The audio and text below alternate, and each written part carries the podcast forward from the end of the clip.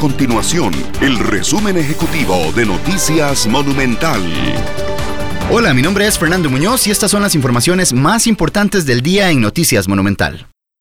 El gobierno de Costa Rica dio a conocer que se giró la instrucción para depositar los primeros 33 mil bonos proteger durante este fin de semana. Todo quedó en firme una vez que el presidente de la República, Carlos Alvarado, firmara el decreto de creación y reglamentación del bono proteger, junto con la ministra de Trabajo, Janina Dinarte, y el ministro de Desarrollo Humano e Inclusión Social, Juan Luis Bermúdez.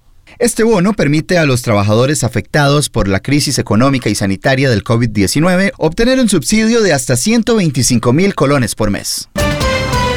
Además, la Sala Constitucional admitió para estudio una acción de inconstitucionalidad presentada en contra de la ley que permite el retiro anticipado del Fondo de Capitalización Laboral a las personas afectadas laboralmente por la crisis económica del COVID-19.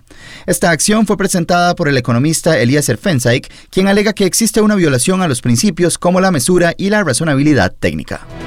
Estas y otras informaciones las puede encontrar en nuestro sitio web www.monumental.co.cr. Nuestro compromiso es mantener a Costa Rica informada. Esto fue el resumen ejecutivo de Noticias Monumental.